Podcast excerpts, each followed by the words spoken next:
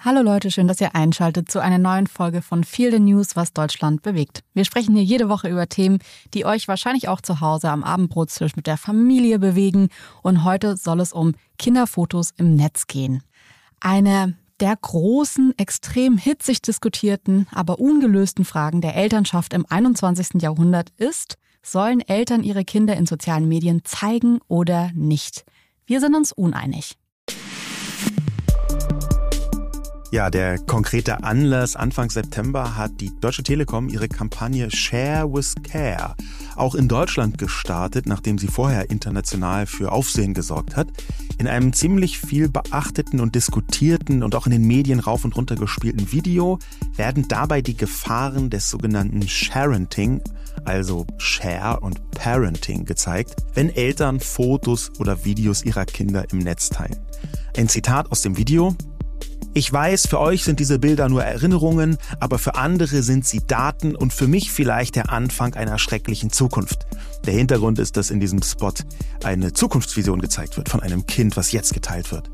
Äh, natürlich mit einer Portion KI. Und immer wieder brannten da Diskussionen darüber auf, weil ja am Ende doch sehr legitime, sehr unterschiedliche Haltungen aufeinanderprallen. Allerdings ist wie bei ganz vielen Kinderthemen das Ganze so emotional, dass es schwierig ist, die Argumente erstmal für sich wirken zu lassen. Da geht es hin und her in einer ziemlich hackartigen Ordnung.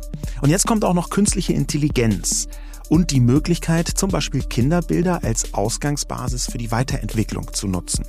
Das ist ein neuer Aspekt, der auch in dem Telekom-Spot eine Rolle spielt. Um die Macht davon mal zu illustrieren, vor kurzem wurde in China ein Entführungsfall gelöst. Vor fast 30 Jahren wurde ein zweijähriges Kind entführt. Und fast 30 Jahre alte Mann konnte durch eine KI-Weiterentwicklung des Kinderbildes von einem zweijährigen Jungen heute identifiziert werden. Ja, und warum machen wir diese Sendung? Also die Telekom-Kampagne hat sehr viele, teilweise heftige Reaktionen im Netz erzeugt. Und auch wir diskutieren das Thema zu Hause, zeigt man die Kinder oder nicht, sehr häufig. Vor allem sind wir bei diesem Thema nicht immer einer Meinung.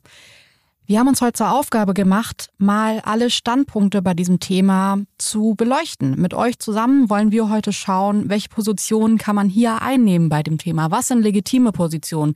Was sind Argumente für die eine und was sind Argumente für die andere Seite? Mir ist es wichtig, bevor wir starten, ähm, weil bei diesem Thema sehr, sehr schnell gewertet und gejudged wird, nochmal zu erwähnen, dass ich finde, dass es eine Thematik ist, die man super gut diskutieren kann, die eigentlich perfekt in eine Feel the News Folge passt, weil da zum einen eine Materie ist und zum anderen aber auch ganz viel Haltung ist, die man haben kann. Und mir ist es wichtig, euch nochmal daran zu erinnern, dass man unterschiedliche Standpunkte bei diesem Thema haben kann und das in Ordnung sein muss. Ja, lass uns mal reingehen in die ja, in unsere emotionalen Reaktionen. Weil wir haben ja jetzt schon zweimal geteased, dass wir da einigermaßen unterschiedliche Standpunkte haben. Wie ist denn deiner? Jetzt erstmal so von, von, von den Gefühlen her. Werbung. Sascha, ich würde gerne nochmal mit dir über Formbar sprechen.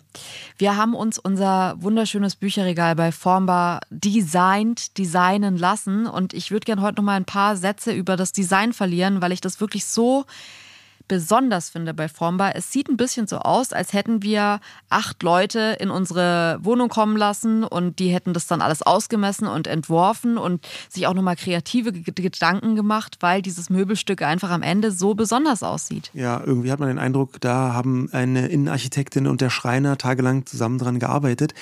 Es ist nämlich so, dass so rein vom Designaspekt, wir haben ja wirklich viele Möbelanbieter ausprobiert, man bei den allermeisten merkt, ah ja, das ist eins von der Sorte. Ne? Man kommt auch zu irgendwelchen Freunden, dann merkt man, ah, guck mal, die haben auch ein Regal von denen, die das dann äh, irgendwoher liefern. Und das ist nicht so bei Formbar, auch deswegen, weil man da in dem Konfigurator das alles ziemlich gut einstellen kann und da auch Designs drin hat, so vorgegebene Muster, die es woanders gar nicht gibt und die so ganz kleinteilig auch änderbar sind und personalisierbar sind.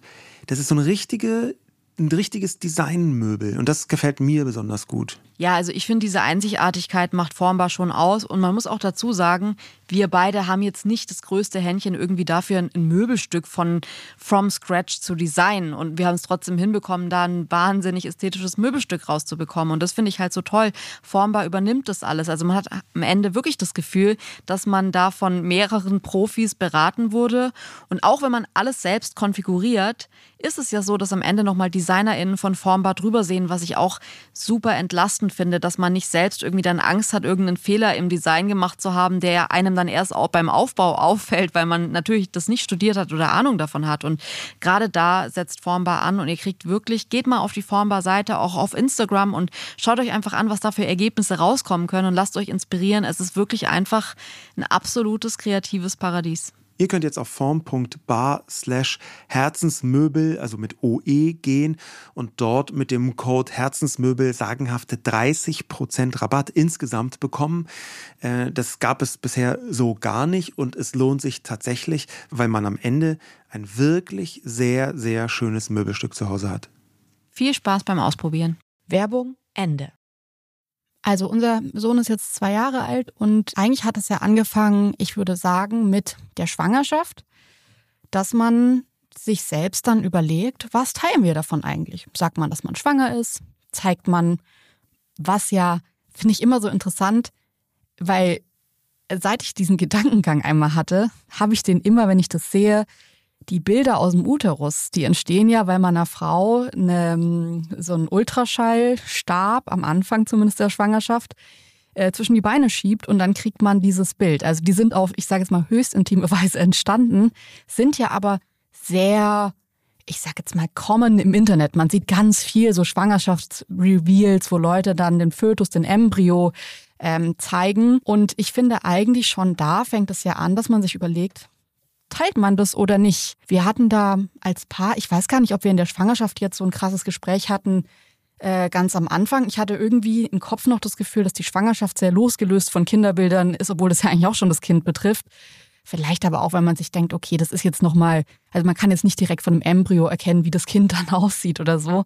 Ähm, aber ich finde es interessant, weil sich das dann kurz vor der Geburt unseres Sohnes irgendwie gab es dann ein Gespräch, ich glaube so im siebten, achten Monat, wo wir gemerkt haben, dass wir sehr überraschenderweise unterschiedliche Standpunkte zu diesem Thema haben, weil mir immer klarer wurde mit Voranschreiten der Schwangerschaft, obwohl ich da, ja, ich würde sagen, mäßig viel geteilt habe, aber so, die Leute wussten schon, dass ich schwanger bin, ähm, habe ich gemerkt, dass ich nicht will, dass man unser Kind sieht. Ich wollte nicht, dass ähm, Leute wissen, wie unser Kind aussieht. Und du warst eigentlich eher so, dass du gesagt hast, ich bin dafür, das zu teilen. Ja. Hast du, also das war jetzt gar nicht so ein mega großes, es, es hört sich jetzt so an, als wäre es eine Diskussion gewesen, war es jetzt irgendwie nicht. Ich habe gesagt, ich will das nicht und du hast gesagt, ja gut, wenn du es nicht halt willst, nicht. dann halt nicht, fertig. Ja. Das war jetzt eher ein normales Gespräch. Ich muss sagen, es äh, kam ja dann immer wieder auf, aber am Anfang war das eher so, dass wir dann gemerkt haben, ja, ich fühle mich halt nicht so gut damit und du fühlst dich gut damit und in so einer Situation, was macht man dann? Man entscheidet sich natürlich für die Person, die das sich eher weniger gut damit fühlt, anstatt zu sagen, ja gut, ich will's, aber gut, dann poste ich unser Kind und du halt nicht, ciao. Dieses natürlich, was du gerade erwähnt hast, da können wir auch drüber diskutieren. Wieso ist es so, dass natürlich man dann, wenn die eine Person das nicht will und die andere möchte das gerne, natürlich dann Rücksicht auf die eine nimmt, die ja. das nicht möchte. Das, das, das wäre ja zumindest die Frage zu stellen. Aber hm, das ist tatsächlich bei mir ein emotionales Thema geworden. Warum wolltest du unsere Kinder posten? Ist es gar nicht so, dass ich jetzt jeden Tag hier sitze und denke, um Gottes Willen, Jule möchte nicht, dass ich die Kinder, ich würde die so gerne posten. Aber ich teile vergleichsweise wenige private Sachen damit. Ich tue das schon ab und zu, aber vergleichsweise wenige. Aber ich teile eigentlich die Dinge, die mir mit am wichtigsten und am wertvollsten sind, die mich mit am, mit am meisten beeinflussen, die Teil meiner Lebenswelt sind. Ähm, und es ist tatsächlich so, dass für mich Kinder und unsere Kinder ein so wichtiger Teil meines privaten Lebens ist, dass ich, wenn ich mich entschieden habe, und da habe ich mich vor einiger Zeit entschieden, ich möchte Teil meines privaten Lebens auch post öffentlich machen, einen Teil. Ja. Nicht alles. Dass dann eigentlich der wichtigste Teil darunter die Kinder sind. Ja. Und ähm, für mich haben soziale Medien vielleicht noch mal ein bisschen andere Funktionen als für andere, weil ich von Anfang an sehr darauf geachtet habe, was teile ich, was teile ich nicht. Aber das bewusst zu tun, Und zwar natürlich nicht herabwürdigende Bilder. Ja, es geht jetzt hier wirklich gar nicht darum, finde ich, in dieser Diskussion, das wird auch oft vermischt, irgendwie seine Kinder herabzuwürdigen durch mega peinliche oder unangenehme Fotos oder gar so komplette Nacktfotos oder das ist nicht das, was ich sage, sondern es geht um Alltagsfotos von unverfänglichen Situationen, wo dann halt mal das Gesicht auch ein wenig zu erkennen ist. Also ganz in Anführungszeichen normale Fotos. Also du wolltest jetzt nicht, es ging dir jetzt nicht darum, aktiv zu sagen, ich möchte das Gesicht unseres Kindes teilen, weil es so süß ist oder so, sondern es geht einfach darum zu sagen, ich möchte mich da nicht limitieren. Für dich wäre es okay gewesen zu sagen, ja, wenn es halt ein Bild ist, wo man jetzt die Gesichter unserer Kinder erkennt, dann ist es halt so und du willst es halt teilen. Das ist ein völlig okayes Argument und das wäre auch Teil meiner Haltung, dass, hm. wenn es so süß ist, kann ich es posten. Aber die Frage ist ja umgekehrt, warum möchtest du das nicht? Also, ich glaube, ich habe da einen Standpunkt, der wahrscheinlich ein bisschen mehr in der Mitte ist, wenn wir heute darüber reden, dass es irgendwie so Hardliner-Meinung in die eine oder in die andere Richtung geht, dann würde ich sagen, bin ich in einem Mittelfeld. Ich finde grundsätzlich die Idee, in der Gesellschaft zu leben, in der Kinder äh, einen großen Teil einnehmen, sehr, sehr gut. Ich mag zum Beispiel, wenn wir mit unseren Kindern in Ländern sind, wir waren jetzt gerade in Frankreich, da sind fremde Menschen sehr körperlich mit Kindern, was ich total toll finde. Es gibt ja Leute, denen macht das Angst, wenn dann der Kellner herkommt und das Baby ungefragt auf den Arm nimmt und es küsst und das so riecht und so, so eine fremde Person. Das finde ich gar nicht schlimm, das finde ich total schön.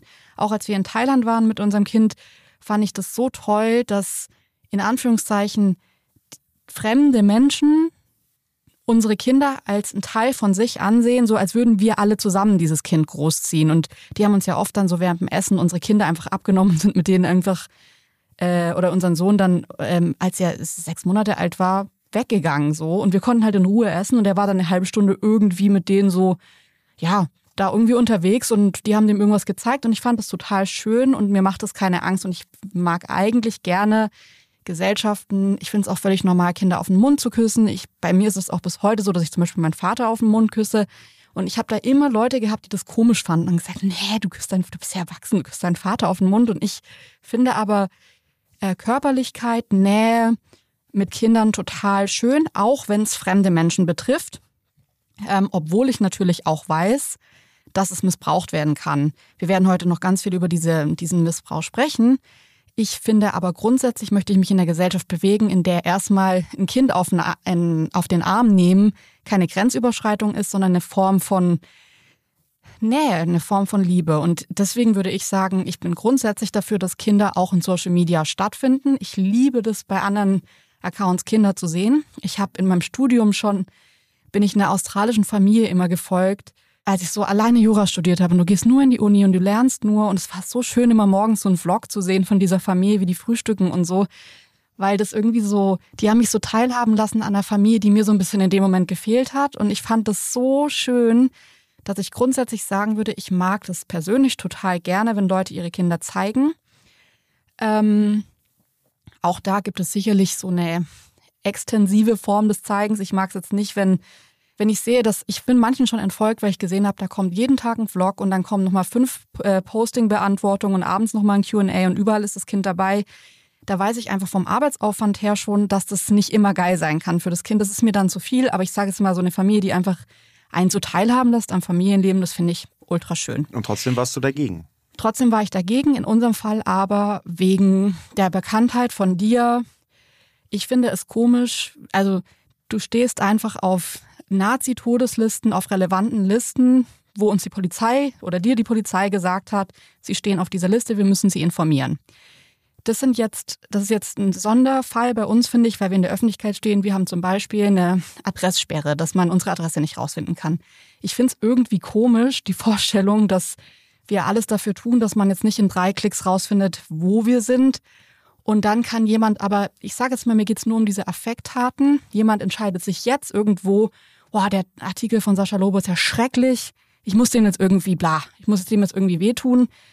Dann findet der mein Social Media Profil und sieht, wie unsere Kinder aussehen und denkt sich, ha, dem, dem jage ich einen Schreck ein, da hole ich mal das Kind von der Kita ab oder irgendwie so und behalte das einfach mal zwei Stunden. Ich will jetzt noch nicht mhm. mal an den Worst Case denken, aber gut, Kindesentführung ist Worst Case. Also ich will einfach nicht, dass man in drei Klicks rausfinden kann, wie unser Kind aussieht und das auf dem Spielplatz rufen kann, beispielsweise. Jetzt kann man sicherlich auch schon drüber reden, mit der Veröffentlichung unserer Namen, die Namen sind super, ich würde jetzt mal sagen, unique. äh, kann man vielleicht auch schon irgendwie in der Kita mal nachfragen, wo ist denn Rio oder so. Und dann äh, kann man das rauskriegen. Ich glaube jetzt aber, es geht mir eher so grundsätzlich darum, ähm, das jetzt nicht mega einfach zu machen. Hilft es? Ich weiß es nicht. Wenn jemand wirklich die Absicht hat, unser Kind zu entführen, weiß ich jetzt nicht, ob er aufhört oder sie aufhört, nur weil ich die Kinder nicht im Internet gezeigt habe. Ich will aber zumindest, dass die Hemmschwelle nicht von mir so viel leichter gemacht wird. Kann man sicher jetzt auch schon drüber diskutieren, ob das dann nicht schon mit den Namen so wäre. Ich habe für mich entschieden, Namen will ich sagen, sind für mich auch so, ich will ja über die Kinder erzählen und ich finde es komisch, dann immer nur das Baby oder K1 zu sagen oder so. Das ist jetzt aber eine Geschmackssache, glaube ich auch. Bei den Kinderbildern habe ich mir gedacht, ich sehe da einfach ein Sicherheitsrisiko ähm, und deswegen wollte ich das nicht. Habe mir aber vor ein paar Tagen auch schon mal überlegt, ich finde ja Neugeborene so toll. Ich liebe das Fotografien von anderen Neugeborenen zu sehen, weil die so frisch sind und ich würde auch sagen, all unsere Babys hat man, kann man nicht richtig identifizieren. Also die sehen heute ganz anders aus als in der ersten Woche, wo die geboren sind. Äh, da habe ich mich auch schon gefragt, kann man das nicht machen? Also kann man nicht irgendwie so aus dem Krankenhaus könnte man das doch eigentlich machen, weil ich es einfach selber so schön bei anderen finde, Neugeborenenbilder zu sehen. Kannst du das aus diesem Sicherheitsaspekt, es geht mir jetzt nicht darum zu sagen, ich will grundsätzlich keine Kinder im Internet sehen, sondern unter diesem Sicherheitsaspekt verstehen und siehst du da auch eine Gefahr oder ist es vielleicht auch, ich meine, wir wissen ja beide nicht, wie groß die Gefahr bei sowas ist. Ja, also äh, es standen ja schon mal Leute vor der Tür, ja. Das ist ja der Grund, warum diese Sperre besteht. Und natürlich ist das grundsätzlich eine Gefahr. Da würde ich aber einschätzen, dass die Gefahr nicht größer oder kleiner wird durch Kinderfotos im Internet. Ähm, das wäre jetzt meine Einschätzung. Ähm, ich glaube, dass ganz, ganz grundsätzlich man das persönlich entscheiden muss. Und da ja. gibt es, wie du jetzt richtig gesagt hast, bei uns bestimmte Entscheidungen. Mein Blick darauf, ist ja nicht, ich will um jeden Preis Kinderbilder veröffentlichen. Denn ja. ganz offensichtlich tue ich das ja gerade nicht, weil du Argumente hast, die mich da überzeugt haben. Und es ist auch nicht so ein ständiger Streitpunkt für uns. Aber genau das ist auch mein großes Problem. Es geht mir nicht darum, dass alle Leute Kinderbilder im Netz veröffentlichen müssen. Es geht mir darum, dass Eltern, und zwar im Zweifel mit den Kindern, wenn die alt genug sind, entscheiden können, ich möchte Kinderbilder im Netz posten. Mhm. Und das Problem, das ich da sehe, ist, dass die eine Gruppe der, der fundamentalistischen Gegner, die will den anderen vorschreiben, was sie tun kann. Und schlimmer noch, ähm, die Leute, die sich dafür entscheiden, die werden in einer Weise herabgewürdigt, für ihre Entscheidung geschämt, die werden zum Teil sogar bedroht. Mhm. Das, das, ist, das geht so weit, dass ich sagen würde, wir haben zwei große Gruppen, vielleicht noch eine indifferente in der Mitte, aber wir haben zwei große Gruppen. Die einen, die wollen Kinderbilder posten, aber die sagen den anderen ja nicht, ihr müsst Kinderbilder posten. Die andere Gruppe sagt, alle, die Kinderbilder posten, sind quasi Teufel in Elterngestalt und äh, sind ganz kurz vor äh, der, der schlimmsten Missbrauchssituation ihrer Kinder. Was ich an Beschimpfungen gesehen habe unter Postings, wo Eltern äh, ihre Kinder äh, gepostet haben. Und da kommt dann sofort wieder ein wichtiger Hebel für mich, der das Ganze bei mir auch emotional sehr, sehr, sagen wir mal, tiefgreifend macht. Es geht ja auf den ersten Blick um Elternshaming. Man schämt Eltern dafür, man würdigt Eltern dafür herab, man beschämt sie öffentlich dafür, dass sie Kinderbilder posten. Aber wenn du dir anschaust, wer das ist, dann ist es fast immer die Mutter. Also es geht fast immer um Müttershaming. In ganz, ganz vielen Fällen ist es nämlich so, dass der Mann irgendwie nicht postet oder wenig oder so ein bisschen allgemeinere Sachen und Mütter am Familienleben die, die Öffentlichkeit teilhaben lassen. Das heißt, es werden ganz oft Mütter dafür beschimpft, dass sie sich entscheiden, ihre Kinder ins Netz zu stellen. Und dann würde ich sagen, krass, das ist schon wieder an äh, vielleicht unerwarteter Stelle so ein patriarchaler Mechanismus, wo ein öffentlicher Druck ausgeübt wird, dass Mütter sich gefälligst so verhalten, wie man es für richtig hält. Ja, da würde ich gerne reingehen, weil ich zum einen finde ich, man kann ja trotzdem aber auch sagen, ja, ich gebe mir aber jetzt nicht hier um die Mutter, sondern ich finde es trotzdem einfach schlecht, wenn Kinder im Internet sind. Die, die Position kann man ja, finde ich, total haben. Wo es mir, wo es schwierig wird für mich ist, ähm, Kinderbilder bedeuten ja indirekt auch Familienleben zeigen. Und Familienleben bedeutet indirekt für viele Menschen unserer Gesellschaft ihr Lebensinhalt, weil es eben, und das sind dann wiederum nur Frauen oder meistens Frauen, in der Überzahl Frauen, äh, Frauen sind, die die Familie schmeißen. Und ich finde das dann so lustig, wenn dann sich irgendwie so TV-Moderatoren hinstellen, Männer, die, äh, was weiß ich, wahrscheinlich Nannies haben und ihre Kinder am Wochenende sehen oder ganz tolle Väter sind, die jeden Tag Inhalte posten von ihren Sendungen und was sie alles Tolles machen und hier wieder ein Projekt und da wieder eine Spendenaktion. Ähm, die stellen sich dann hin und shame irgendwie Frauen und sagen, ja, jetzt hört doch mal auf, hier die ganze Zeit eure Familie zu zeigen. Meine Güte, wo ich mir denke, hey, für viele ist das deren Lebensinhalt. Ähm, und ich kann das selber als Mutter sagen, obwohl ich die ganze Zeit während allen Kindern gearbeitet habe, es gibt Tage, da passiert echt nicht viel. Und wenn man trotzdem teilhaben will, weil man gerne Sachen teilt, weil man damit Geld verdient, weil man einfach eine Freude daran hat, seine Mitmenschen an seinem Leben teilhaben zu lassen, was für mich die Grundidee von Social Media ist, dann finde ich es schwierig, wenn halt jemand sagt, naja, wenn du jetzt einen Job hättest, du könntest schon teilen auf LinkedIn, was du gerade für eine Beförderung hast. Aber jetzt Familie, oh, nicht unbedingt. Das muss doch nicht sein, da muss doch nicht deine Kinder zeigen. Natürlich kann man auch Familiencontent teilen, mache ich zum Beispiel den ganzen Tag, ohne die Kinder zu zeigen. Ich finde es aber, es, es ist halt schon ein Einschnitt, ähm, wo jetzt wieder alle sagen, wie vor allem Mütter zu sein haben, das sehe ich auch, in dem Bereich, wo man das Männern überhaupt nicht sagt. Ich habe lang beim Neo-Magazin auch für die ähm, Prism-Sendungen recherchiert. Das sind diese Sendungen, wo man halt Leuten so vorwirft, was man über sie im Internet gefunden hat. Und das, meine Arbeit bestand wochenlang daraus, Sachen zu recherchieren über irgendwelche random People. Die besten Bilder habe ich oft gefunden von all den Fußballvereinen in Deutschland, weil Fußballvereine, Sportvereine sehr, äh, ich sage jetzt mal, äh, Labs mit Daten umgehen und du findest da die kleinsten Kinderbilder, du findest auch irgendwie Familienaufstellungen wie sein Bruder Thorsten spielt ja schon seit fünf Jahren in der E-Jugend und jetzt ist Mutter Martina nicht nur mit ihrem mhm. berühmten Marmorkuchen am Start, sondern auch der kleine Philipp ist in der Kreisliga B endlich auf Platz zwei gestiegen. Vater Thorsten, bla. Da werden so richtig äh, leidenschaftlich Daten rausgegeben wo ich sagen würde, ja, wir merken das ja selbst auch in der Kita und in den Schulen ist es heute anders Thema. Wie geht man irgendwie so mit Vereinsstrukturen, Schulstrukturen um, was Daten angeht? Aber da, das sind zum Beispiel Bereiche, wo super lang gar nichts gesagt wurde und man macht man sich Sorgen und schämt die Mütter und sagt bloß nicht sagen, wie das Kind heißt oder wie alt es ist. Und schon kommt es irgendwie zu den Bambinis oder in die, in die äh, C-Jugend und äh, dann geht's aber los und da werden richtig Daten geteilt. Dieses Daten Thema, das ist auch eins, über das man sprechen muss, Daten hin oder Daten her. Wir können ja erstmal davon ausgehen, was so bei der Mehrheit los ist. Ja, das ist ja für sich auch schon immer ein Argument, finde ich.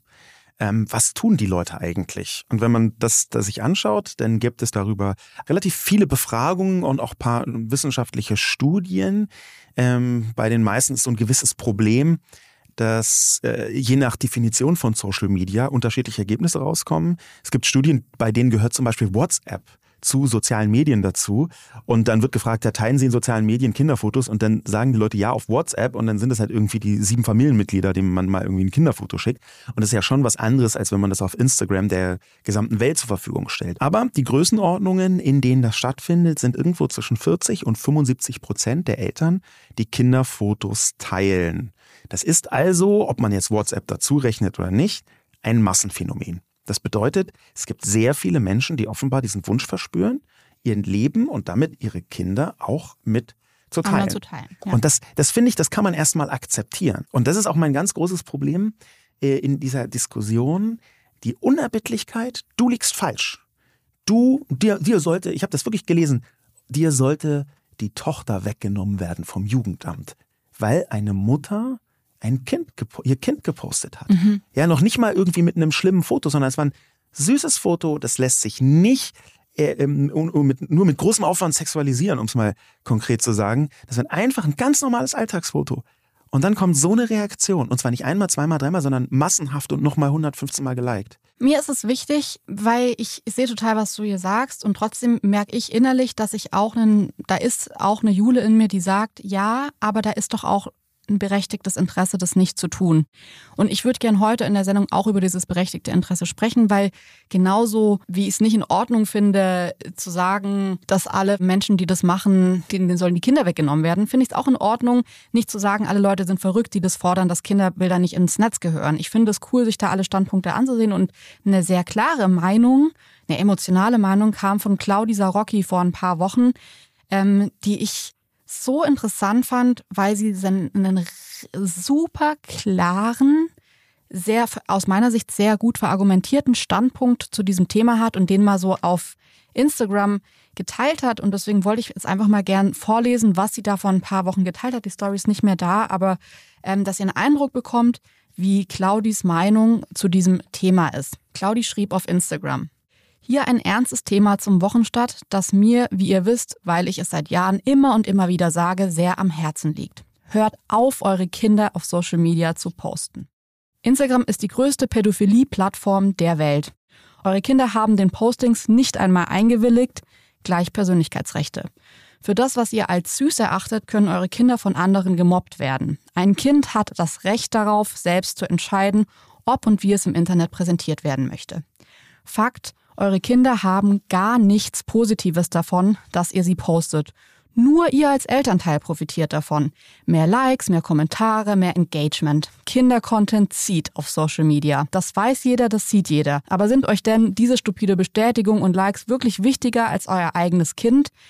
Ihr stellt die Befriedigung eures Egos über euer Kind. Findet ihr das nicht pervers? Wie würdet ihr euch fühlen, wenn Onkel Uwe Fotos von euch auf Social Media postet, die er süß findet und hunderte fremde Menschen kommentieren darunter? Wie würdet ihr euch fühlen zu wissen, dass sich jetzt in dieser Sekunde gerade jemand auf eurem Bild einen runterholt? Wie würdet ihr euch fühlen, wenn ihr die Chance auf eine Karriere verpasst, die einen konservativen Anspruch auf Außenwirkung hat und ihr bekommt den Job nicht, weil das Internet voll ist von euren Bildern? Beantwortet diese Fragen doch mal ganz ehrlich und checkt den Unterschied.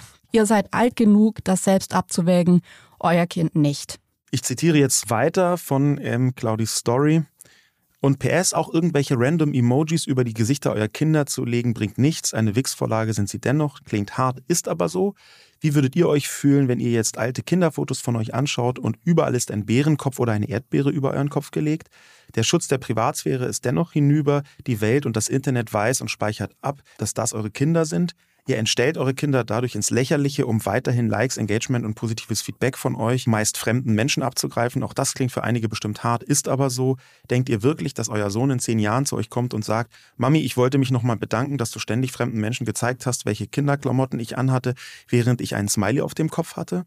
Und last but not least, bitte erspart euch das Kinder gehören nun mal zu meinem Leben dazu Pseudo-Argument. Auf der Toilette sitzen gehört zu eurem Leben dazu, Sex gehört zu eurem Leben dazu, heulend auf dem Boden zu sitzen gehört zu eurem Leben dazu. Und postet ihr das auch? Nein, dieses Argument bringen immer und immer wieder nur Eltern, die einfach verdrängen wollen, dass ihnen ihr Ego wichtiger ist. Simple as that. Ich, du, ja. du fandest das ja gut, dass sie das geschrieben hat.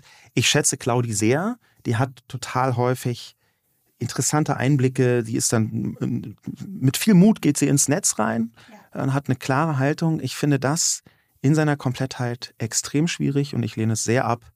Unter anderem, weil da so ein offensichtliches Shaming dabei ist. Pervers steht da, Befriedigung eures, äh, eures Egos über das Kind. Das besteht eigentlich nur aus Vorwürfen und Unterstellungen und alle Argumente, die man dagegen bringen können, finden halt nicht in der Abwägung statt, sondern es geht auf Shaming. Also das ist für mich quasi fast die Reihenform des Shamings. Ähm, und das finde ich sehr schwierig. Ja, und mhm. ich finde es doppelt schwierig, weil über alles kann man diskutieren, aber dieses Posting ist nicht zum Diskutieren da. Das ist da, um Menschen sich schlecht fühlen zu lassen, die das tun, weil Claudi entschieden hat, dass alle Menschen, die das tun, das nur aus Ego-Gründen machen, dass es schlecht ist und sie behauptet sogar, dass die Kinder davon nichts Positives haben, wo ich entschieden widersprechen würde. Und zwar aus einem für mich sehr wichtigen Grund. Ich glaube nämlich, dass Familienleben, und dazu gehören Kinder, in der Öffentlichkeit stattfinden sollte. Nicht alles, nicht immer, aber Teil der Öffentlichkeit sein sollte, weil wir unter anderem in einem Land leben, wo bei Care-Arbeit, wo bei Kinder, wo bei Arbeit mit Kindern so getan wird, als sei das nicht besonders wertvoll. Und wenn es dann auch noch aus dem Sichtfeld verdrängt wird, wenn es dann nicht da, nicht stattfinden darf, nicht mal mit Emojis drüber, ja, dann halte ich das für extrem kontraproduktiv. Und gleichzeitig würde ich sagen, warum muss man die Entscheidungen von anderen Eltern und Kindern, wenn sie mitentscheiden können, so sehr verurteilen? Eltern entscheiden den ganzen Tag Dinge für Kinder, die Folgen haben. Was sie essen oder nicht essen, was, ob sie sich impfen lassen sollen oder nicht, auf welche Kita sie gehen, welche Bildungssituation sie genießen und welche nicht, ob sie Fernsehen dürfen, welche nicht, ob sie am Straßenverkehr teilnehmen können oder nicht und in welcher Ausprägung. Und alles kann extrem große Folgen haben. Und dann wird man dafür geschämt, dass man genau das tut. Nein, das tut mir leid. Das, das kann ich so nicht akzeptieren. Ich finde die Argumente schwach.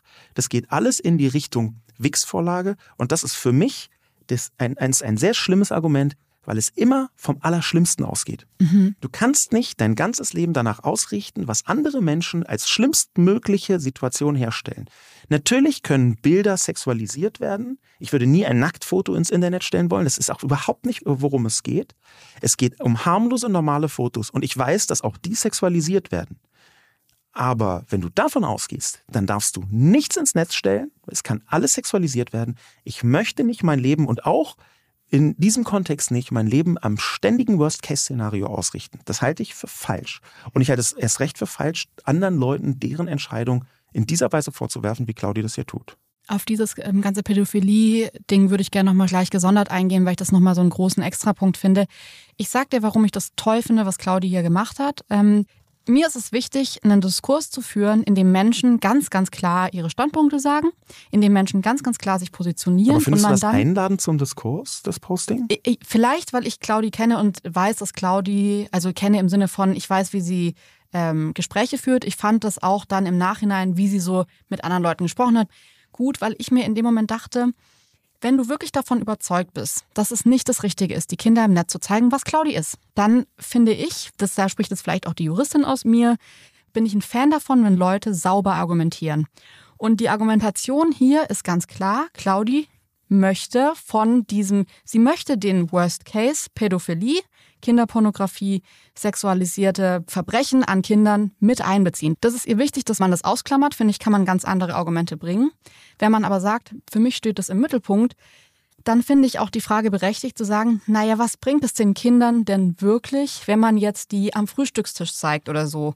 Und ich glaube, das, was dich dazu gebracht hat, zu sagen, ja gut, wenn du es nicht willst, dann posten wir es nicht, ist ja schon auch, da ist jetzt kein großes Nutzen oder so ein großen Punkt, ein großer Punkt dahinter, wo man sagt, das muss sein, wir müssen die Kinder posten, es geht gar nicht anders, sondern es ist eher so, was ich finde, was Claudis Standpunkt äh, aus meiner Sicht schafft, als eine Person, die grundsätzlich diesem Thema gegenüber offen ist, ist mich nochmal zu hinterfragen, in welchen Situationen ist es so oder nicht. Ich kann mich noch an eine ganz tolle Kampagne von äh, Toya Diebel erinnern, die mit Dein Kind auch nicht genau das gemacht hat, und zwar zu sagen, ähm, muss man Kindern in, in, in unvorteilhaften Situationen zeigen, mit Kacke verschmiert, vollgekotzt, was es eine ganze Zeit lang so richtig als Memes, gibt's auch heute noch, wenn ich auf Insta gehe, so richtige Memes, wenn Kinder nicht richtig essen können oder wenn die dann reden und irgendwie Quatsch sagen, weil sie es halt noch nicht richtig checken. Und die Eltern laden das so als Joke-Video hoch. Das sind alles Momente, wo ich sagen würde, ich finde es gut, dass es Kampagnen gibt, dass es Menschen gibt, die mich nochmal als Mutter daran erinnern. Ist es gerade Situationskomik? Ist es angebracht? Ist es ein Moment, den ich teilen sollte? Oder kann ich mich nochmal hinterfragen, wie wichtig ist es, das Kind zu zeigen? Sorgt Claudis Standpunkt bei mir dafür zu sagen, ja, sie hat recht, alle Kinder dürfen nie wieder irgendwo gezeigt werden? Nein, das ist nicht so. Ich finde aber für einen Diskurs ist es auch okay, eine Hardliner-Meinung mit einzubeziehen und für sich persönlich zu sagen, Viele Punkte von Claudi sehe ich, sehe ich auch als Argumente, würde mich aber persönlich als Mutter trotzdem dagegen entscheiden, weil ich finde jetzt zum Beispiel dieses Argument, das Kind will auch nicht, dass ein Erdbeer-Emoji über dem Kopf ist oder so. Also über welche, über welche Form von Eingriff sprechen wir hier gerade noch? Das Kind ist dadurch nicht mehr identifizierbar. Natürlich ist es schön, ab und zu Outfit-Inspos von Kindern zu sehen, zu sehen, wie die Kinder irgendwie irgendwo morgens sitzen und äh, dabei sind. Sehe ich da eine Gefahr? Nee, um ehrlich zu sein, nicht. Da sehe ich für mich persönlich keine Gefahr mehr. Und ich finde es überhaupt nicht schlimm, sich da abzugrenzen und zu sagen, ja, dann geht Claudi noch drei Schritte weiter. Ich mache das nicht. Ja, aber sie geht ja drei Schritte weiter in einer absoluten und sehr radikalen Shaming-Form. Das ist auch dieses große Problem, was ich dann mit äh, Toya Diebels Kampagne hatte. Als sie noch keine Kinder hat, hat sie regelrecht, hat sie Mütter geschämt. Also sie hat einfach Mütter beschimpft, und es sind fast immer Mütter, machen wir uns nichts vor, es sind fast immer Mütter, die dann am Ende darunter leiden müssen, dass sie als, ich zitiere Claudi, pervers dargestellt werden.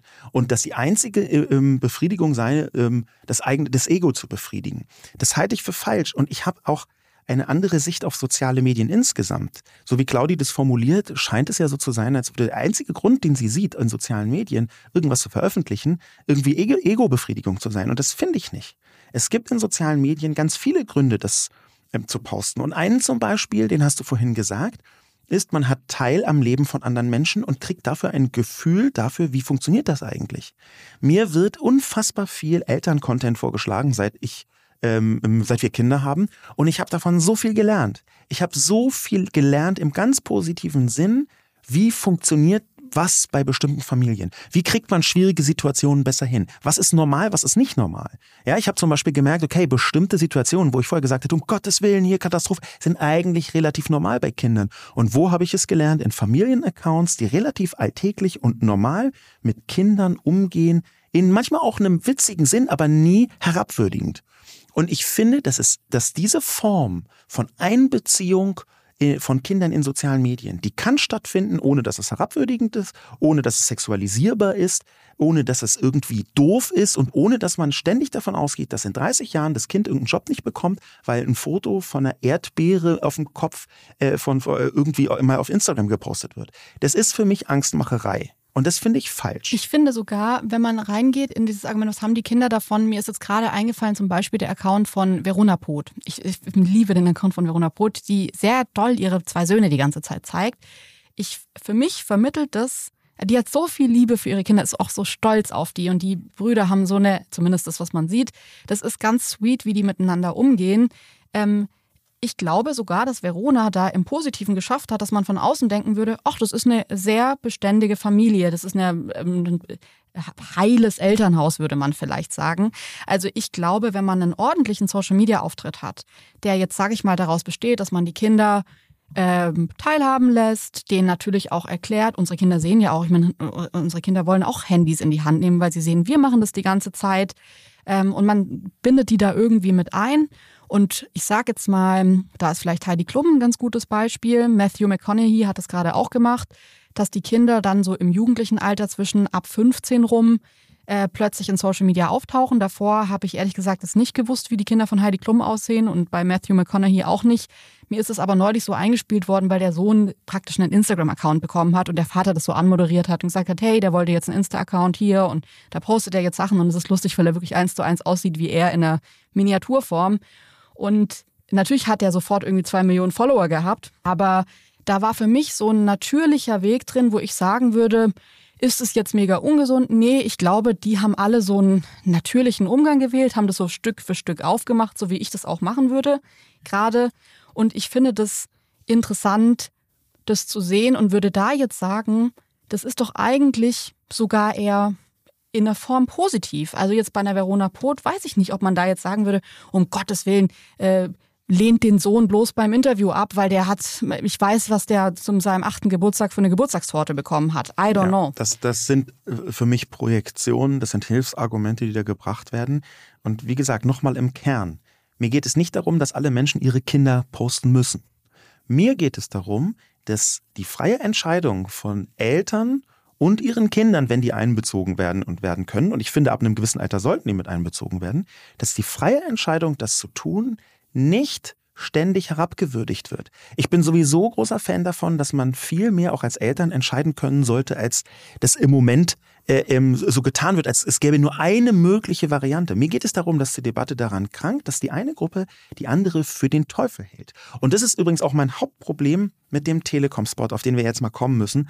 Ich habe das ähm, wir, wir hatten schon im Vorgespräch fast Probleme, uns dem Thema zu nähern, weil die Telekom bei mir sowieso so ein, jetzt, also ich bin jetzt nicht der größte Fan der Telekom ohnehin schon, aber dieser Spot, den fand ich so unmöglich, den fand ich so widerwärtig, den fand ich so Angstmacherei, Müttershaming, Elternshaming auf eine Weise mit Bigotterie vermischt, dass ich den, dass ich darüber einfach mal sprechen muss. Jetzt ist es ja so, du hast den gesehen, ich habe den nicht gesehen. Ich habe mir schon gedacht, das regt mich zu sehr auf. Deswegen dachte ich, erzähl mir einfach in der, im Podcast. Es wird wahrscheinlich jetzt viele andere Leute geben, die den auch noch nicht gesehen haben. Ist nicht schlimm, ihr seid genau auf dem gleichen Wissensstand wie ich gerade. Was ist in diesem Telekom-Spot zu sehen? Um was geht's da? Der ist gut zweieinhalb Minuten lang. Ähm, Claudi hat den übrigens auch verlinkt. Also ihr Rant neulich, der fand, glaube ich, auch aus Anlass dieser Kampagne statt. Und die Telekom hat ein ähm, hypothetisches Szenario aufgemacht, wo zwei Eltern ähm, mit, äh, die offenbar eine Tochter haben, ins Kino gehen und da sehen sie einen Zukunftsspot. Da ist nämlich ihre Tochter plötzlich aus Kinderfotos mit künstlicher Intelligenz in die Zukunft verlängert. Und da sagt sie dann, was ihr alles Schlimmes passieren könnte, allein dadurch, dass die Kinderbilder gepostet werden. Mhm. Ähm, da ist also eine zukünftige Tochter mit künstlicher Intelligenz hergestellt, die dann in leidendem Ton alles vorträgt, was so passiert. Und das ist Identitätsdiebstahl und das sind für andere Leute Daten und für euch sind das nur Erinnerungen und man kann damit so vieles und schlimme Dinge tun. Und das, das mein Problem damit ist, das ist eine komplette Dämonisierung. Es geht genau in die Richtung, alle Eltern, die das tun, sind geistesgestört und schlimm und katastrophale Eltern und die wissen nicht, was sie tun und sie haben keine Ahnung und jede freie Entscheidung dafür, das zu tun, ist ganz, ganz schlimm. Und das mein großes Problem ist diese, das, das ist ein Müttershaming, ganz klar. Es ist Angstmacherei. Uh, oh, auch noch künstliche Intelligenz. Die kommt noch ganz schwerend dazu. Identitätsdiebstahl. Dabei ist zum Beispiel das, was du von Fußballvereinen gesagt hast, hast äh, viel entscheidender dafür, als wenn man ein Foto von der Seite von einem äh, sechs Monate alten Säugling zeigt. Das ist einfach nicht in diesem Angstszenario vorhanden. Man kann Kinderfotos im Netz verantwortungsbewusst sharen und die Telekom tut hier so, als sei das nicht so. Und das Allerekligste für mich, und das ist auch der Punkt, wo ich mich ständig aufrege, ist die Bigotterie. Denn ich zitiere mal das Handelsblatt vom letzten Jahr. Die Telekom fährt hier total auf diesem Datenschutz und um Gottes Willen, uns sind Daten das Allerwichtigste. Ich zitiere das Handelsblatt vom letzten Jahr. Ähm, Überschrift, trotz Datenschutzversprechen, Deutsche Telekom verkauft in den USA private Daten ihrer Kunden. Handelsblatt-Zitat, intime Daten der Nutzer werden gezielt ausgewertet und an Werbekunden verkauft. Alle Nutzer, die nicht ausdrücklich widersprachen, wurden im Frühjahr vergangenen Jahres in ein Programm aufgenommen, das T-Mobile die Erfassung sensibelster Daten erlaubt. Dabei wirkt die Telekom in der Heimat mit Datenschutz als Kernkompetenz. Das Wertvollste, was unsere Kunden uns anvertrauen, sind ihre persönlichen Daten, betont der DAX-Konzern in seinen Publikationen. Äh, Zitat Handelsblatt vom 29.03.2022. Und da wird so ein prinzipielles Problem deutlich von dieser ganzen Debatte. Die ist stark interessengeleitet, stark emotionsgeleitet, aber wenn so jemand draufspringt wie die Telekom in dieser Bigotterie und dann auch noch das so anfacht, dann wird vollkommen klar, bei der Telekom ist die Haltung einfach komplett kommerziell getrieben. Die finden das hier ein wichtiges Verkaufsargument, deswegen sagen sie es. In den USA machen sie genau das Gegenteil von dem, was sie hier behaupten und es ist ihnen völlig Wurst, was mit persönlichen Daten ist. Ganz offensichtlich, laut Handelsblatt.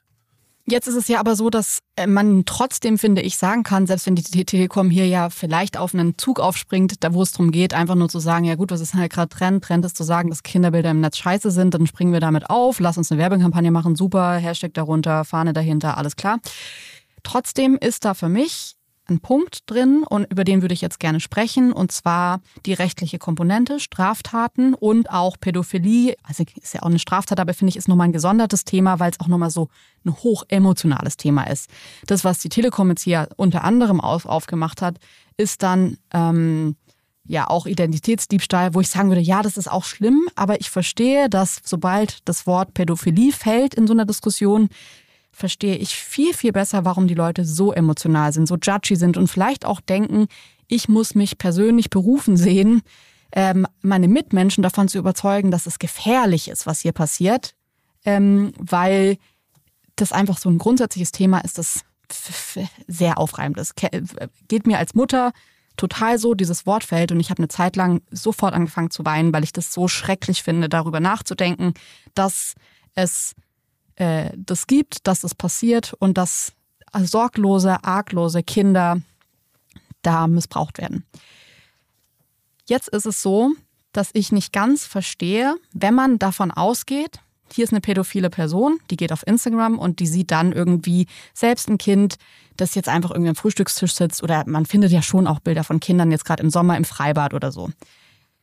Naja, aber es gibt ja auch, also ich verstehe halt nicht ganz den Grund dahinter, sollten wir nicht an einer, wenn man sich dafür einsetzen will, dass das nicht mehr passiert, würde ich halt sagen, lasst uns über Prävention sprechen, lasst uns drüber sprechen, kein Täter werden. Es gibt ja ganz viele Organisationen, auch in Deutschland, die dieses Thema, finde ich, sehr richtig angehen und wo man sagen kann, wenn man sich jetzt so sehr darüber aufregt, dann gibt es ja, finde ich, auch Punkte, wo man richtig ansetzen kann. Ich weiß halt nicht, ob der Punkt ist, zu einer Mutter zu sagen oder vornehmlich zu einer Mutter, zu Eltern zu sagen, postet euer Kind nicht mehr, weil das würde ja auch bedeuten, geht mit eurem Kind nicht mehr ins Freibad, geht am besten auch nicht mehr auf den Spielplatz, weil ein Spielplatz ist im Endeffekt nur eine Sammelstelle für kleine Kinder, die von Pädophilen begutachtet werden können. Live, in echt, was ja noch viel schlimmer ist. Der kann die vielleicht sogar anfassen, wenn er will.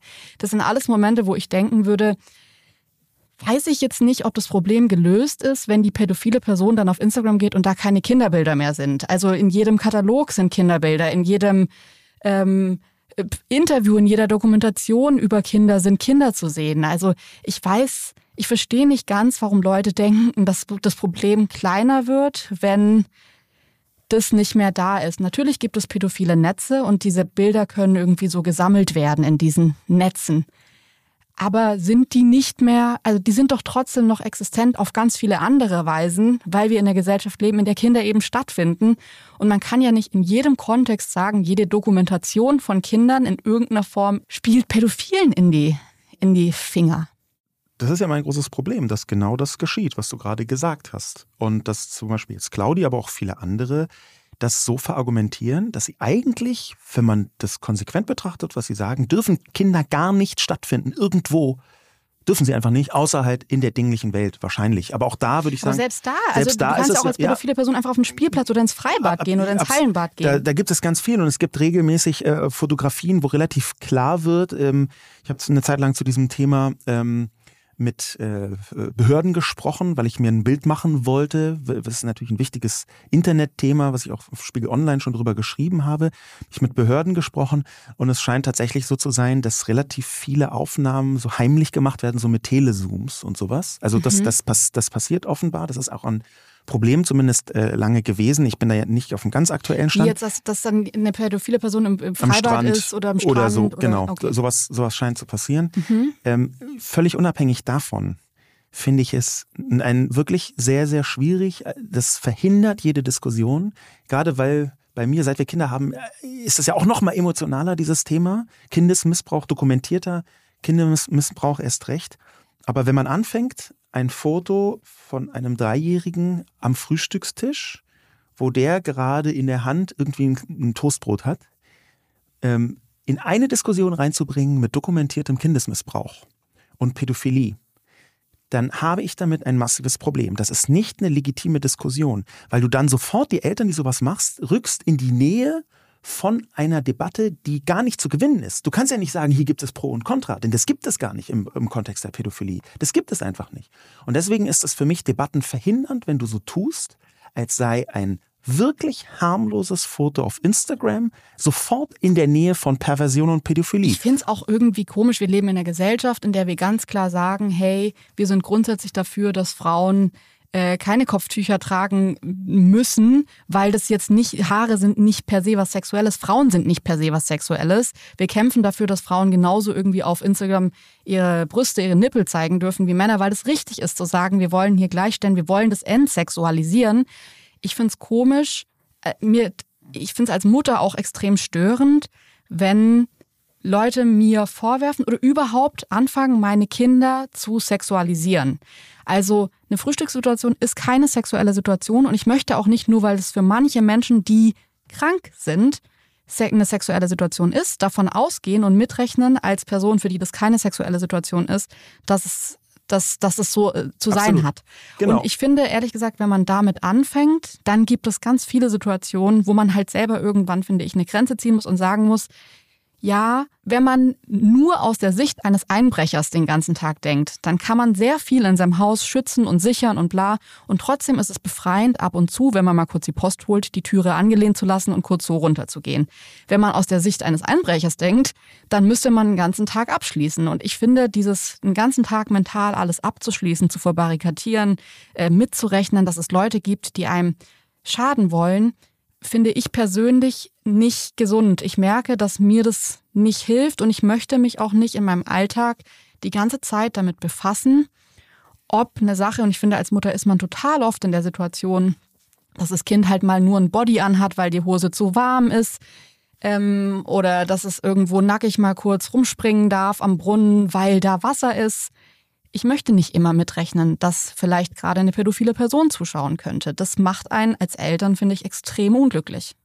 Diese ganze Diskussion, die du gerade beschreibst, ist ziemlich genau die Ausrichtung am Worst-Case-Szenario. Und ich kann verstehen, wenn man in der Debatte überlegt, was ist denn das Worst-Case-Szenario? Aber wenn man sein gesamtes Verhalten an einem Worst-Case-Szenario ausrichtet und wenn man dann auch noch so eine Täter-Opfer-Verdrehung macht, nämlich dass Mütter, die ihr Kind posten in einem harmlosen äh, Kontext plötzlich mit, zu Mittäterinnen gemacht werden, weil das Foto auftauchen könnte auf einer Pädophilie-Plattform, wo äh, Täter dabei sind, Kinder, die Eis essen, als Wix-Vorlage zu benutzen. Weil das habe ich genauso erlebt. Da ist ein eisessendes Kind und da wird sofort gesagt, weißt du, was mit dem Kind, was mit diesem Foto passiert? Du bist dann mitschuld, wenn es missbraucht wird. Und es ist eine Form von Täter-Opfer-Umkehr, die die Diskussion aus meiner Sicht verunmöglicht. Also ja, lass uns gerne darüber diskutieren, was sind die Vor- und die Nachteile. Und es gibt, das muss man der Telekom vielleicht zugestehen, auch in diesem Spot durchaus Ansatzpunkte, wo man sagen würde, ja, das stimmt. Zum Beispiel das Persönlichkeitsrecht von Kindern, das finde ich einen wichtigen Grund. Darüber nachzudenken, wie und wo und wann entscheiden ich als Elternteil mit dem Kind, für das Kind, gemeinsam mit dem Kind, ob veröffentlicht wird oder nicht.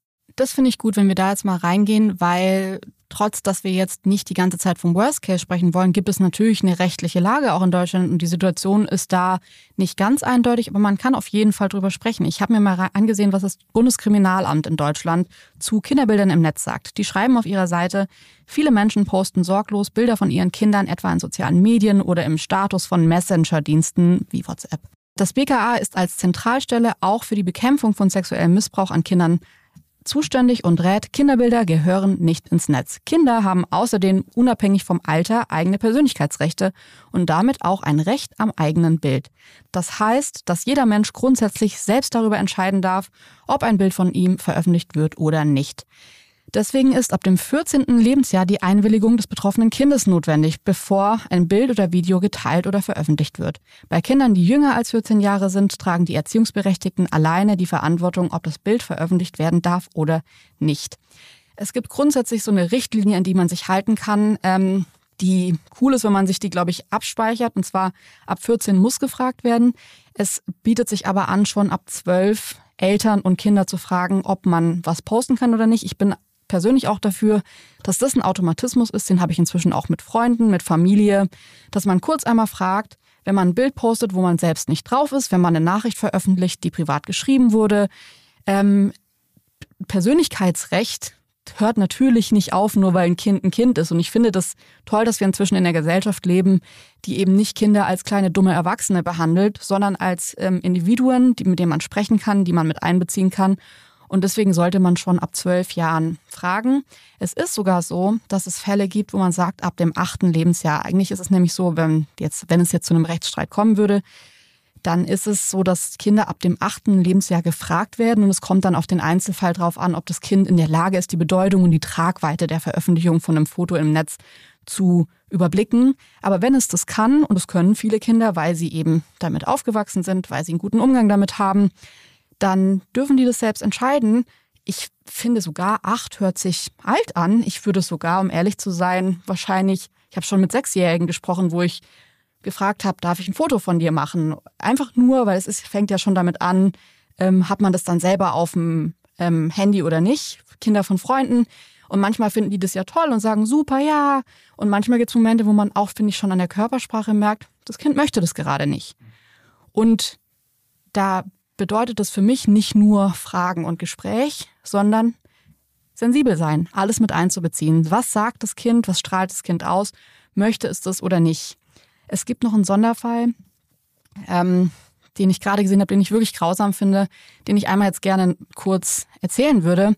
Und zwar die große Frage, was ist, wenn ein Elternteil sagt ja und einer nein, so wie das jetzt bei uns ist, und es dann, wenn du das jetzt praktisch trotzdem posten würdest, unsere Kinder, und ich dann vor Gericht gehen würde und sagen würde, ich möchte das nicht.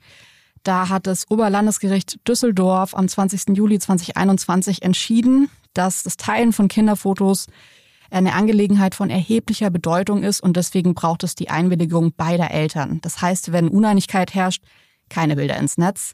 Wenn es dann doch passiert, gibt es eben rechtliche Ansprüche. Da gab es den Fall äh, von Julian Zietlow, der mit seiner Frau zwei Kinder hat und die jahrelang nicht gezeigt hat und dann nach der Trennung ähm, plötzlich angefangen hat. Mutmaßlich als Rache, muss man dazu sagen. Ja, das ist jetzt eine Unterstellung, aber er hat einfach, also trotzdem gegen ihren Willen, sie hat die Kinder weiter nicht gezeigt und er hat angefangen, äh, die Kinder zu posten, hat die Bilder inzwischen auch wieder rausgenommen.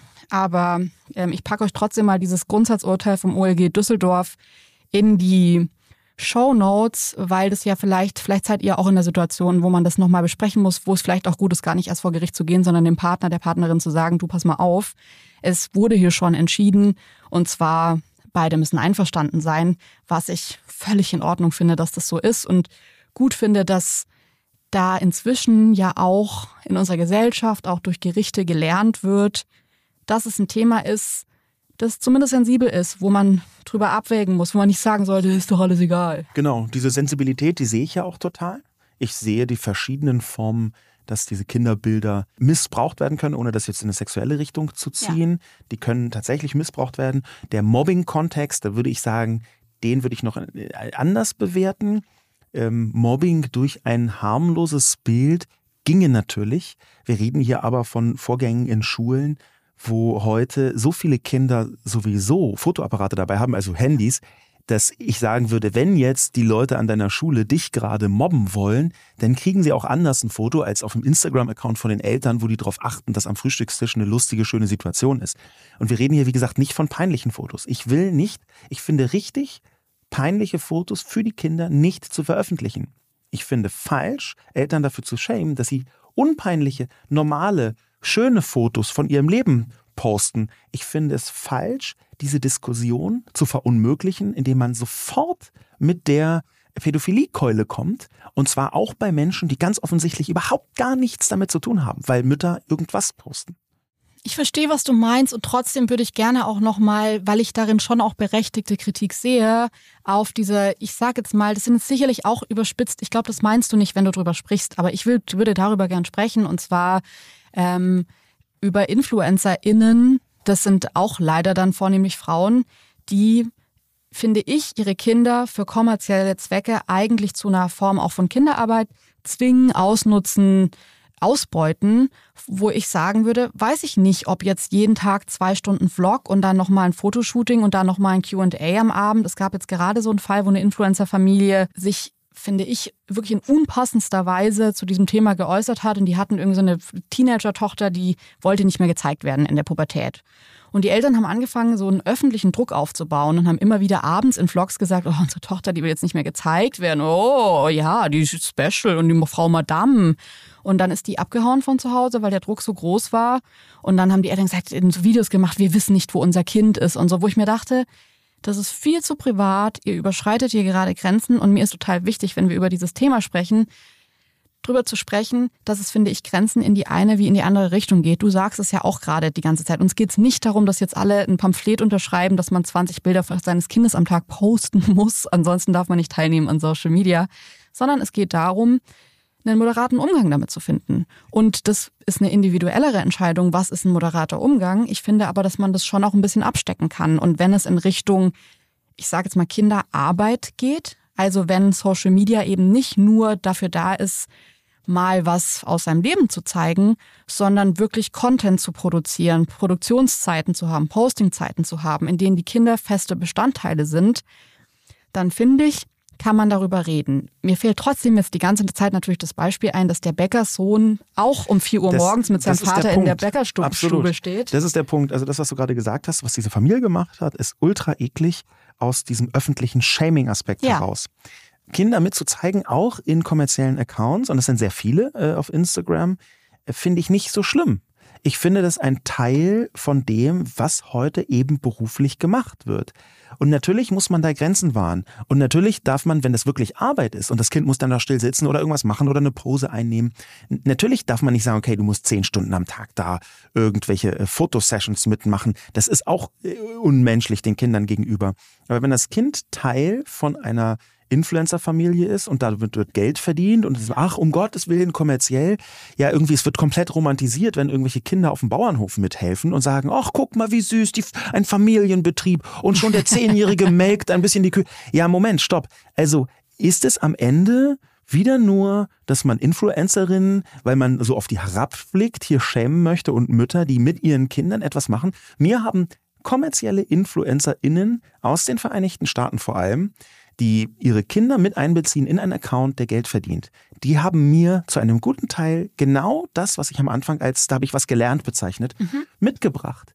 Und natürlich gibt es da Grenzen, aber ich finde, man kann das vernünftig tun. Und so wie die Familie, die du beschrieben hast, ist das natürlich überhaupt nicht vernünftig, sondern eklig.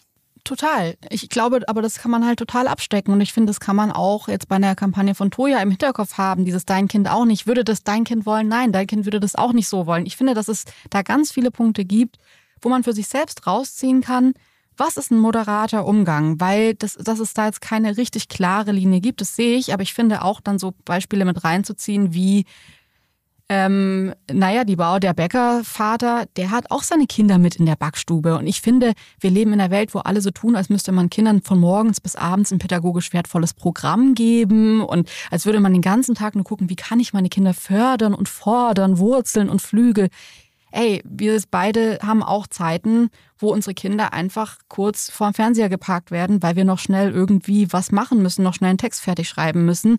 Das ist so. Und jedes Kind, glaube ich, ist ein bisschen das Kind seiner Eltern, die halt irgendwas machen. Und ich würde da nicht sofort, um ehrlich zu sein, von Kindesschädigung sprechen, wenn man die Kinder mit in seinen Beruf einbezieht. Trotzdem finde ich auch da gibt es Grenzen, wo ich sagen würde, und das, diese Influencer-Familie hat für mich da eine Grenze überschritten. Ich finde, es gibt auch Grenzen in andere Richtungen, wo man wachsam sein kann.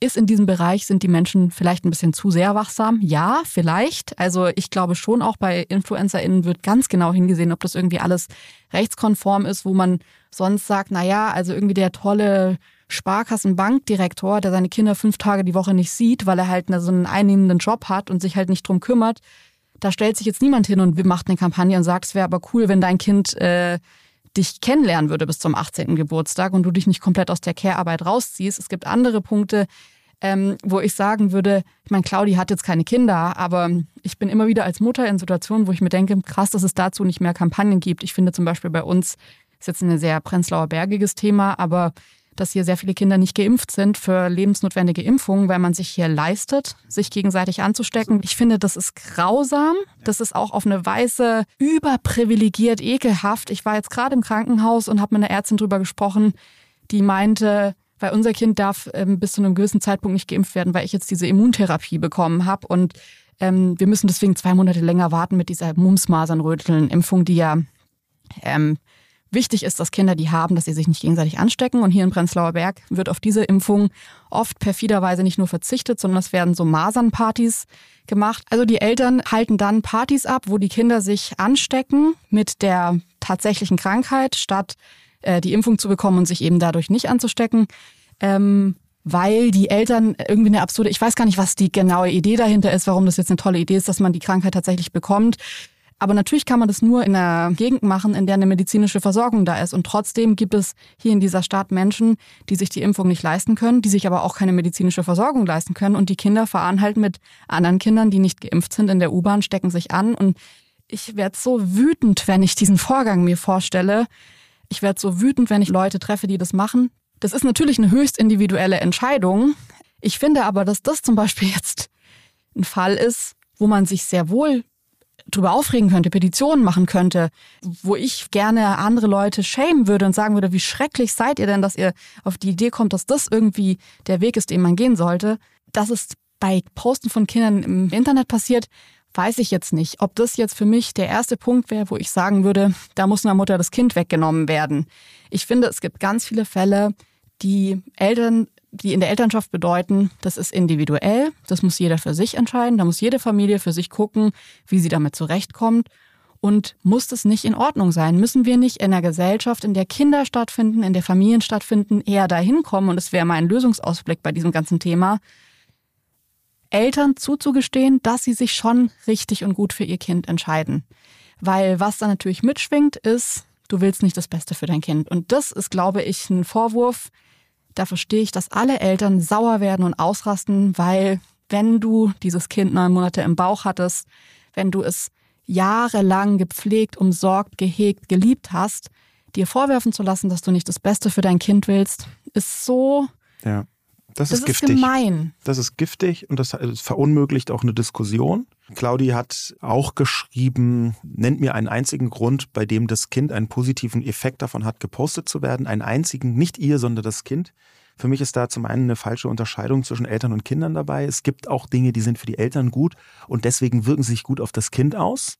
Ja, das würde ich nicht, das ist ein Teil des Arguments. Ein anderer Teil des Arguments können wir ziemlich genau äh, in diese Richtung ziehen, dass man über soziale Medien sehr viel lernen kann, was Kinderaufzucht angeht, was Erziehung angeht.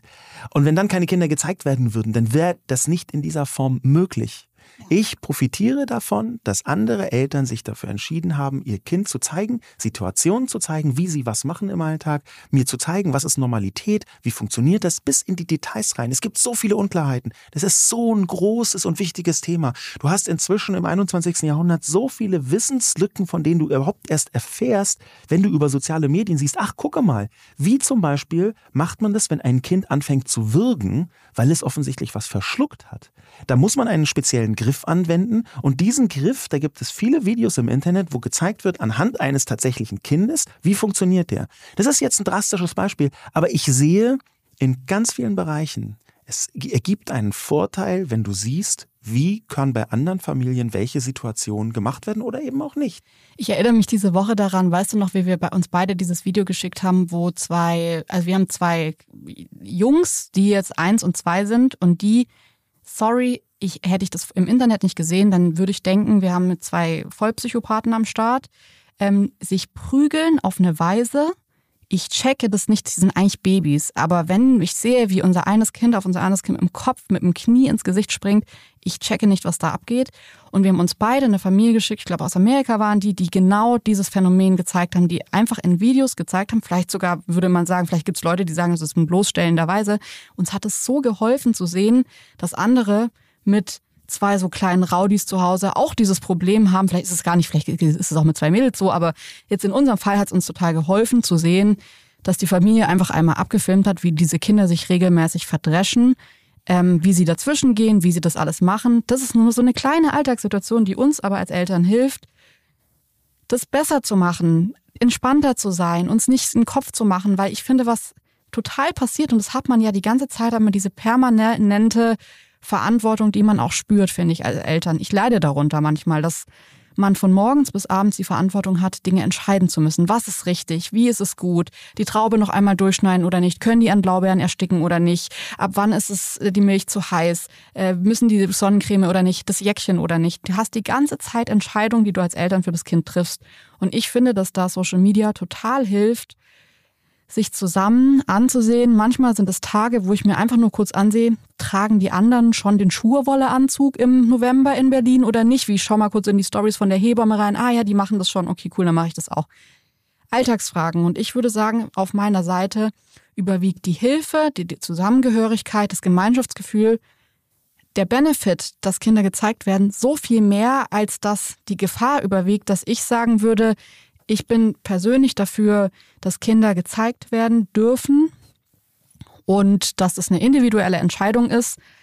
Ich möchte unsere Kinder nur so verfremdet zeigen, aber ich möchte sie zeigen. Ich möchte, dass sie Teil unserer Erzählung sind, weil sie so ein wichtiger Teil in unserem Leben sind. Und ähm, das ist für mich tatsächlich ein eine individuelle Entscheidung, die kann man, finde ich, kritisieren. Ich habe auch kein Problem damit. Ich stehe so sehr hinter diesem Punkt, dass ich jetzt nicht in mich zusammenfalle und weine, wenn jemand sagt, ja, ich würde das halt nicht machen.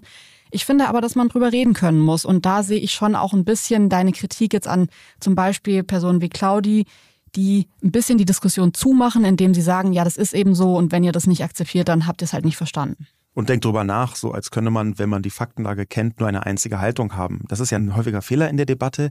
Ähm, ganz zum Schluss würde ich gerne nochmal äh, die Wissenschaft zu Wort kommen lassen. Einfach um so einen Lösungsansatz zu geben. Denn das, was jetzt für mich persönlich wichtig ist und was für dich ja auch wichtig ist, Jule, ist, den, den Eltern Instrumentarien an die Hand zu geben. Niemand, wirklich niemand von denen, die Kinderbilder posten, möchte ja absichtsvoll, ich weiß, in zehn Jahren hat das Kind oder fast niemand, sage ich mal. Es gibt ja auch komische Eltern, aber äh, in zehn Jahren könnte das Kind davon Nachteil haben. Äh, ich mache trotzdem mir scheißegal, ich hasse mein Kind. Das, das ist ja nicht die, das ist ja nicht die Normalität. Ähm, und die Wissenschaft hat da relativ viele Forschungen. Es gibt eine Studie des Deutschen Kinderhilfswerks, äh, durchgeführt von Professor Dr. Nadja Kutscher und Ramona Bouillon. Äh, die Studie heißt, die ist interessant, die heißt Kinderbilderrechte, Persönlichkeitsrechte von Kindern im Kontext der digitalen Mediennutzung in der Familie.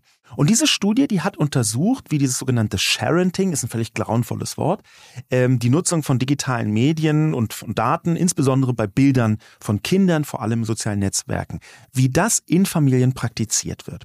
Und allein schon der Aufbau, den finde ich erstmal gut, ja, denn das Deutsche Kinderhilfswerk, dem kann man ja nun wirklich nicht vorwerfen, sich nicht für Kinder zu interessieren.